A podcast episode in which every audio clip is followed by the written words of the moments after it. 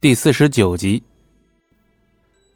前日倪烟唤风景寒为巫师，而不是师尊。既然风景寒只收他一人为徒，而且如此尽心尽力的教他巫术，那他也绝不能给师尊丢脸。不过一想到前日要不是师尊出手，他恐怕早就死在倪烟的利刃之下了。仔细想想，还是觉得丢脸。这几日天气也愈发寒冷，前几日已降下今年第一场大雪，红岩林里一片红色都被纯白色替代。虽然天气恶劣，但素素的决心是越来越坚定。她日日都早起，独自在林中练习风景寒教她的巫术。素素还对前日无法发挥出雀跃标的力量有些在意。风景凡把这么好的东西给了他，他却只是拿着，完全没有发挥出雀跃标的灵力。这么好的东西可不能糟蹋了。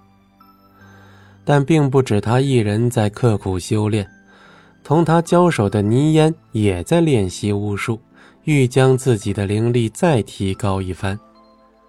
再怎么样，素素觉着倪烟也太冷漠了些。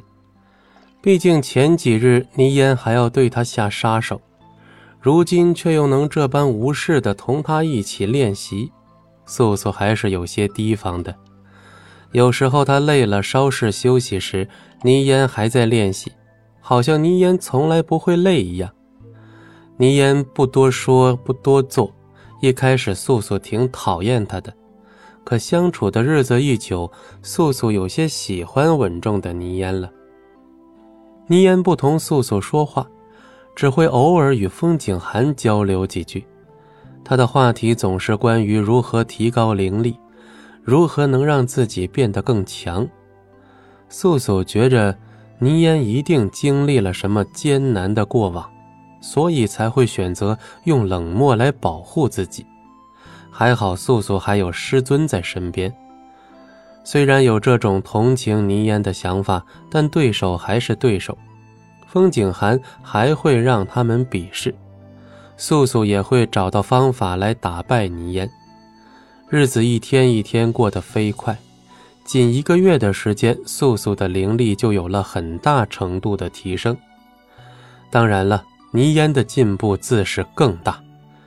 不过，至少现在素素总算是能把雀跃标的力量发挥出几成。大雪已经退去，红岩林中的红竹生长的速度比一般的竹子要快得多。很快，又有许多的红竹把土地覆盖了一层又一层，看上去就像是开出了一条鲜红的血色道路。本集播讲完毕。感谢您的收听，我们精彩继续。